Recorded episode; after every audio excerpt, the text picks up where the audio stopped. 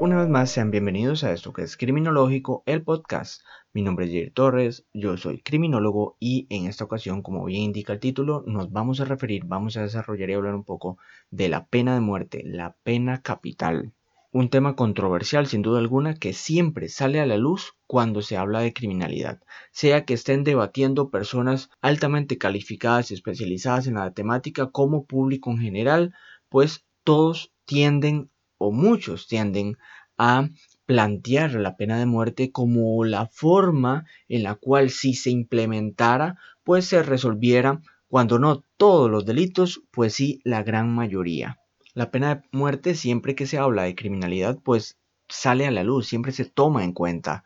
Y la pena de muerte realmente ha estado con la humanidad desde sus propios orígenes. Sus inicios se remontan a las épocas más antiguas, encontrándose prácticamente en todo momento histórico, en todo lugar y en toda cultura. Prácticamente no se puede encontrar una cultura que no haya aplicado la pena de muerte y a lo largo de la historia la pena de muerte ha sido aplicada mediante una gran cantidad de modalidades. Entre estas podrían mencionarse por ejemplo la decapitación, la lapidación, el desmembramiento, la crucifixión, el empalamiento, la hoguera o la quema, que fue ampliamente utilizada por la Inquisición, el fusilamiento y ya más modernamente aparecería la silla eléctrica, la cámara de gas, que fue muy utilizada de manera indiscriminada por los nazis durante la Segunda Guerra Mundial, y la inyección letal. Claro que la posición y el tratamiento que se ha tenido frente a la pena de muerte ha ido cambiando con el paso de los siglos. Actualmente puede decirse que a nivel mundial hay una tendencia a la abolición. En este sentido, el primer país en abolir de manera absoluta la pena de muerte para todos los delitos fue Venezuela en 1863. Posteriormente, lo haría San Marino en 1865. Y en tercer lugar, el tercer país en el mundo en abolir por completo la pena de muerte fue Costa Rica en 1877, aunque la abolición de hecho y por decreto fue en 1871. Y es curioso porque esto se hizo bajo el mandato de Tomás Guardia, quien irónicamente fue un dictador o lo hizo durante un mandato dictatorial. Y justamente sería Tomás Guardia quien concebiría el artículo en el cual se estipula la frase de que la vida humana es inviolable, que se encuentra actualmente en el artículo 21 de nuestra Constitución. Y en lo que a ejecuciones se refiere, en Costa Rica entre 1802 y 1878, periodo en el cual todavía dentro del ordenamiento jurídico nacional se contemplaba y se aplicaba de manera efectiva la pena de muerte, fueron ejecutadas tanto dentro como fuera del país 64 personas. 23 de los cuales eran filibusteros, pero a los 64 se les aplicó la pena de muerte mediante fusilamiento. Justamente respecto a esta posición de uso o abolición de pena de muerte, los países o los estados pueden ser calificados en cuatro categorías. Primero estarían los abolicionistas para todos los delitos, es decir, aquellos estados o aquellos países en los cuales no se concibe un tipo penal o un delito al cual se le pueda aplicar este tipo de pena. A nivel mundial se, se tienen ahorita registrados 106 países que son completa y absolutamente abolicionistas de la pena de muerte. Luego estarían los abolicionistas solo para delitos comunes, es decir, los delitos comunes, la criminalidad convencional, no se le va a aplicar esta pena y únicamente se aplica la pena capital para delitos excepcionales como los delitos previstos en códigos penales militares o los cometidos en circunstancias muy excepcionales. A nivel mundial aquí este grupo en particular se conforma de ocho países. Es decir, ocho países que por aquí o por allá en su ordenamiento jurídico todavía existe algún tipo de conducta a la cual se le aplica la pena de muerte. Luego estarían los países abolicionistas en la práctica, es decir, países que dentro de su organización jurídica todavía se encuentra activa y funcional la figura de la pena de muerte y se aplica para delitos comunes como el homicidio, pero que pueden ser considerados abolicionistas de hecho al no haber pues ejecutado a ninguna persona durante la última década. En total, este grupo estaría compuesto por 28 países. Y entre los países abolicionistas en la legislación o en la práctica suman 142 países en total. Y esa es la tendencia que se tiene actualmente, la abolición de la pena de muerte. Por último, estaría el grupo de los países o estados retencionistas, países que mantienen la pena de muerte para delitos comunes y que han ejecutado en los últimos años a personas pues condenadas a muerte. Este grupo se compone por 56 países a nivel mundial. Objetivamente, estas estadísticas anteriores nos indican una cosa muy clara. La tendencia a nivel mundial es hacia la abolición de la pena de muerte pero la opinión y la percepción general de la pena de muerte es muy distinta. La opinión pública en general considera que la implementación de la pena de muerte es el medio ideal para castigar y sobre todo para prevenir y reducir la criminalidad, sobre todo cuando se habla de delitos violentos como el homicidio o delitos sexuales y sobre todo aquellos eh, perpetrados en contra de menores de edad. Social y culturalmente esa es la opinión dominante que se tiene en Costa Rica y creo que en casi toda Latinoamérica. Existe esa percepción. Si se le escucha a las personas en su cotidianidad hablar sobre la criminalidad, muchos pues son partidarios de la pena de muerte y consideran que a través de ella se prevendría y se solucionaría la criminalidad, que es la mejor forma de castigar y prevenir el delito.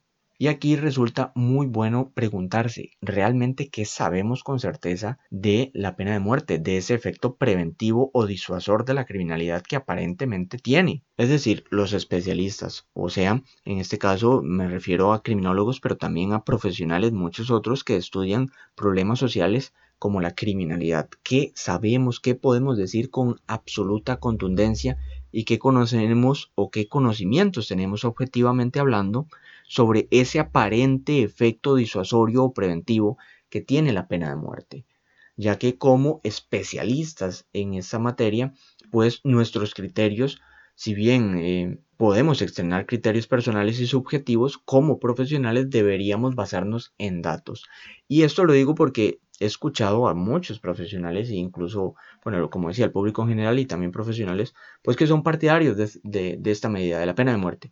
Pero yo siempre digo, ok, pero ¿qué saben de, la pena de muerte? Objetivamente, ¿qué, ¿qué nos dicen los estudios? Hay estudios sobre eso. Y bueno, en este sentido, pues justamente sí, sí hay, y hay bastantes. La pena de muerte se estudia desde hace mucho, mucho tiempo. La mayor parte de los estudios sobre ese efecto disuasorio o ese efecto preventivo provienen de Estados Unidos, donde la pena de muerte se reintroduce en 1976 y la aplicación y sobre todo la ejecución y los efectos que aparentemente tiene la pena de muerte, pues cuenta con mucha investigación empírica. Además resulta ser el país que cuyas políticas criminológicas e influencia en muchos contextos impacta con mayor profundidad en nuestro país y en prácticamente toda la región latinoamericana.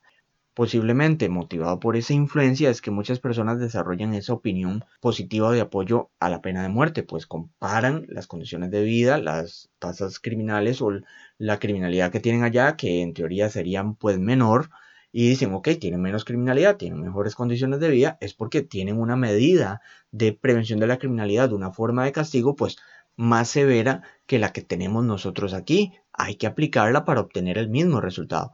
Y esa opinión, pues, desde el punto de vista coloquial y cotidiano está bien, pero desde el punto de vista científico, objetivo, profesional, desde el punto de vista criminológico, no. Hay que basarnos en datos. Como dije, la mayoría de estudios vienen de Estados Unidos, pero hay otros países donde se aplica la, pena de muerte, obviamente, como serían China o Irán o Arabia Saudí, pero en esos países casi no hay estudios o prácticamente son nulos porque no hay interés en estudiar el efecto que tienen. Y además, resulta que los datos sobre el número de ejecuciones pues son secreto de Estado y su divulgación obviamente se paga o se castiga con pena de muerte. Y respecto a los estudios propiamente, se puede decir que hay muchos, la criminología estudia la pena de muerte desde hace bastante tiempo y sobre ellos lo que voy a hacer es un pequeño resumen rescatando los datos más relevantes.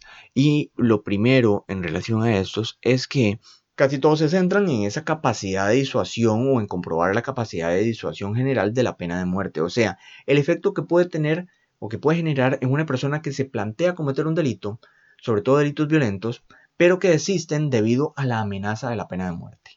Y por otro lado, muchos estudios lo que hacen es comparar las tasas de homicidios que tienen estados dentro de Estados Unidos que usan la pena de muerte y estados que no tienen la pena de muerte y comparan esas tasas de homicidio. ¿Y por qué los homicidios? Pues resulta que desde el punto de vista estadístico y a nivel criminológico, los, los homicidios son el, el indicador número uno para medir la criminalidad en cualquier parte del mundo y en cualquier país del mundo.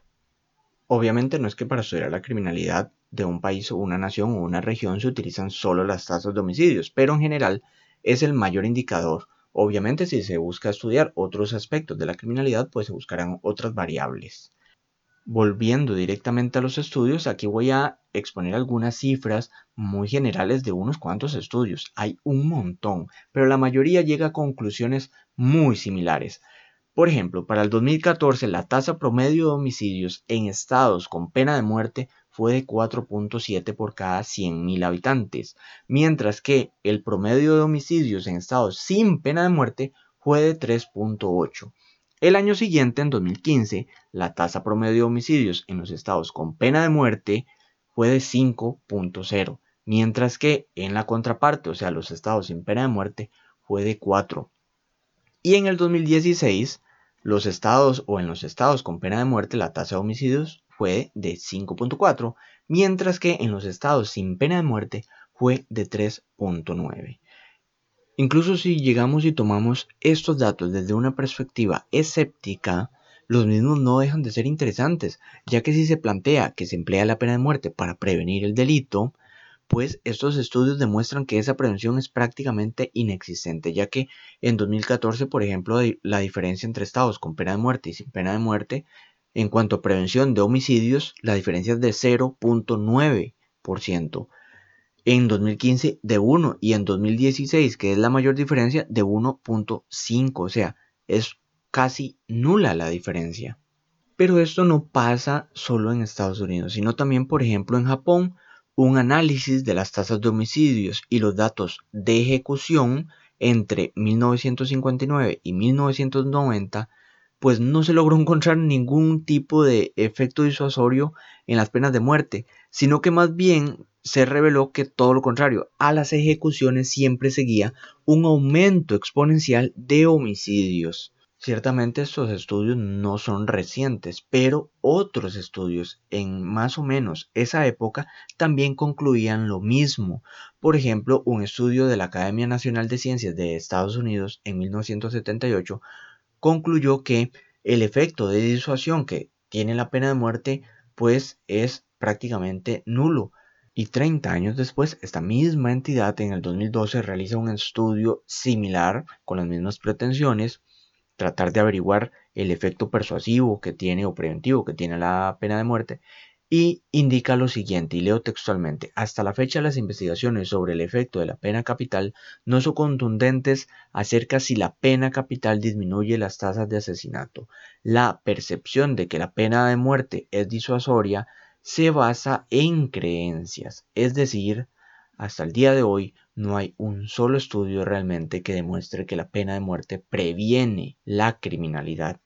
Las estadísticas y los estudios más recientes también demuestran lo mismo, que la tendencia es hacia la abolición. Por ejemplo, en el 2019 se llevaron a cabo al menos 657 ejecuciones.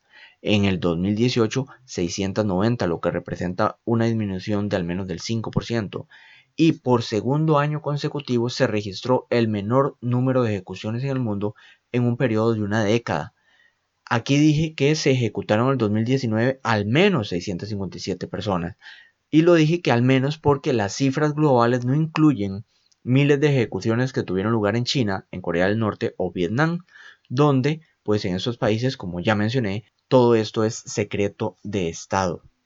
También se argumenta a favor de la pena de muerte que es una solución más económica a la delincuencia, ya que en lugar de tener a las personas recluidas en un centro penitenciario, pues eh, se ejecutan y sale más barato. Y esto, bueno, ya lo hablaré un poquito más adelante, pero los datos y las estadísticas demuestran que no es así. Por ejemplo, en Estados Unidos, que tiene una población reclusa de al menos 2.2 millones de personas, solo hay 3.000 personas condenadas a muerte. Si eventualmente se ejecutaran a todas ellas, pues prácticamente no hay diferencia, porque son solo 3.000 a 2.2 millones de personas. la cifra que estarían quitándole o el, peso que le estarían quitando al sistema penitenciario es prácticamente nulo. Por otra parte, los estudios concernientes directamente sobre criminólogos también son contundentes. Un estudio de la Universidad de Colorado en 2009 concluyó que el 88% de los criminólogos consideraba, de los criminólogos norteamericanos, consideraba que la pena de muerte no tiene efecto disuasorio alguno, o sea, no tiene efecto preventivo. Pero resulta que estos datos también se corresponden con un estudio previo hecho en 1996, donde las cifras eran más o menos similares, pero más bajas. En aquel momento el 83% opinaba lo mismo respecto a la pena de muerte, es decir, que no tiene efecto preventivo. Es decir, se consolidó el conocimiento de que la pena de muerte no previene la criminalidad. Ahora bien, directamente sobre el tema de costos, que ya medio mencioné, en una ejecución implica todo el proceso judicial, es decir, apelaciones, jueces, abogados defensores, jurado, peritos, médicos, custodia del detenido o presunto delincuente, transporte, alimentación y un gigantesco etcétera. Y todo este proceso puede durar más de 20 años, incluso 30 años. Aquí un par de ejemplos, nada más. El estado de California es el que tiene el número más alto de sentenciados en Estados Unidos, 721. Gasta alrededor de 137 millones cada año en la pena de muerte, en los pabellones de la pena de muerte, y no ejecuta a nadie desde el 2006. Otro ejemplo de esto es la Florida, estado que ocupa el segundo lugar con mayor sentenciados, que son 398, y reporta un gasto alrededor de 51 millones por año y ha realizado 31 ejecuciones desde el 2009. O sea, cada una de ellas ha costado poco más de 1.5 millones. Es decir, esto no es una medida rentable a largo plazo. Incluso todos los estudios al respecto señalan que es más caro ejecutar a los privados de libertad que mantenerlos durante toda su vida recluidos en un centro penal.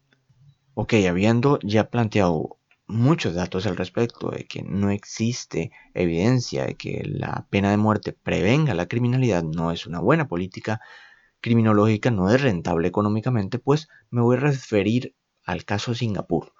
Se argumenta que Singapur es un país con baja criminalidad y que esto se debe en buena parte al empleo de la pena de muerte como una medida de prevención de la criminalidad. O sea, se argumenta y se plantea que Singapur representa un uso exitoso de la pena de muerte. Y esto podría ser cierto, pero no en todo, ya que implica en Singapur el uso de la pena de muerte, la omisión, por no decir la destrucción y el no reconocimiento de principios jurídicos que son base fundamental e indispensable para cualquier Estado de Derecho, como sería el principio de proporcionalidad o el del debido proceso, y mejor ni se mencionan los derechos humanos. Y esto lo digo porque la pena de muerte se impone en Singapur por muchos delitos, entre ellos la producción, la importación, la exportación o el tráfico de diferentes cantidades de drogas y distintas drogas. Entre ellas serían 15 gramos de heroína, 30 gramos de cocaína, 30 gramos de morfina, 200 gramos de resina de cannabis, 500 gramos de cannabis o 1.2 kilogramos de opio. La posesión de cualquiera de estas cantidades de droga pues es un indicio que fundamenta de manera casi inequívoca para el Estado de Singapur el tráfico de drogas. Y este delito de tráfico de drogas se castiga con pena de muerte, pero esta medida no es proporcional para nada. Y de hecho no es ni siquiera racional, ya que no es racional ni proporcional que teniendo posesión de la cantidad mínima de una sustancia se le sancione con la pena máxima.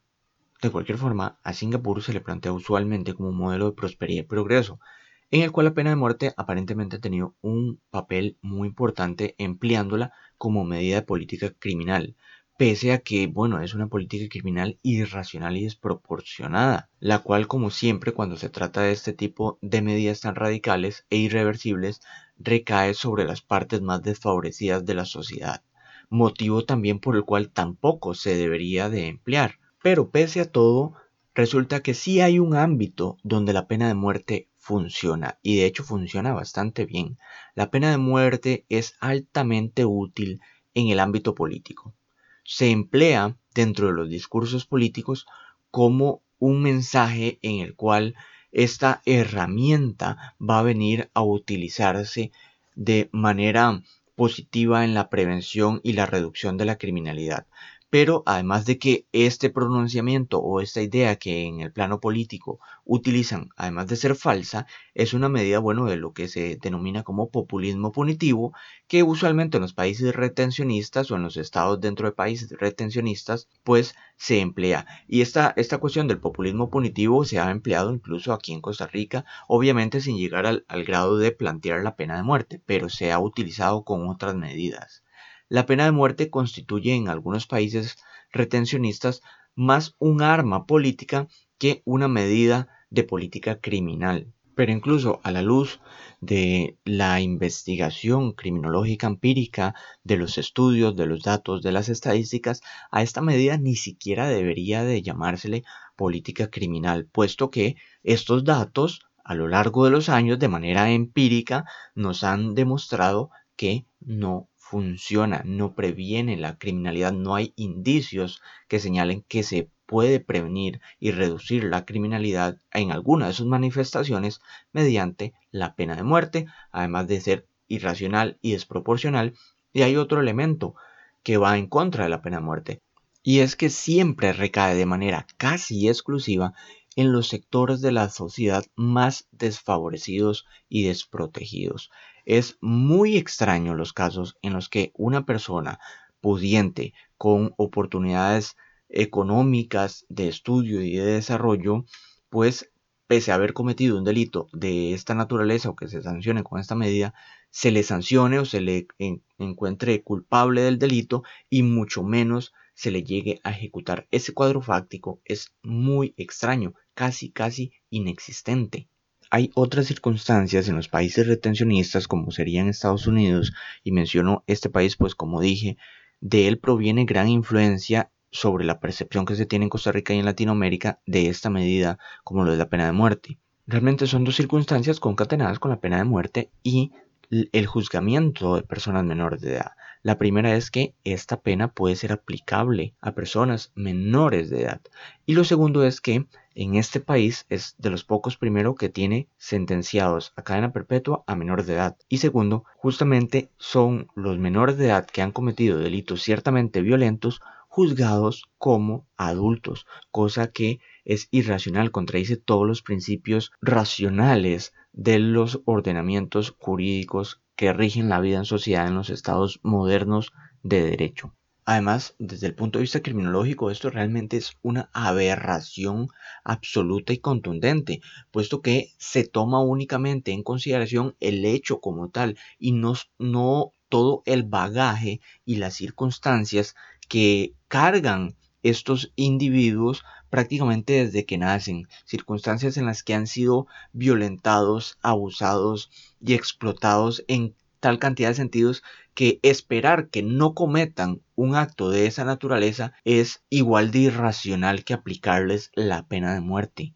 Y aunque para algunos estos datos pueden resultar irracionales, incluso pueda llegar alguien a pensar que no, que este tipo de juzgamiento de menores de edad jamás va a ocurrir en un país civilizado como sería Estados Unidos, pues resulta que sí, sí sucede, son hechos comprobados, comprobados tanto por universidades e institutos de investigación norteamericanos como por comisiones de derechos humanos internacionales. Sucede también que en las universidades donde se imparte derecho, criminología, sociología, psicología, ciencias sociales o disciplinas que se centran en el estudio de problemáticas sociales, el estudio de estas temáticas justamente eh, de este tipo de medidas, como sería la pena de muerte, es prácticamente nulo. Por eso es que muy honestamente yo insto a cualquier criminólogo, psicólogo, abogado o sociólogo que busque este tipo de investigaciones, este tipo de datos y abandone las creencias erradas y que existen en torno a la pena de muerte, a una medida tan drástica y sobre todo inútil para la prevención criminal y fundamente su criterio en conocimiento criminológico, objetivo, científico y comprobado.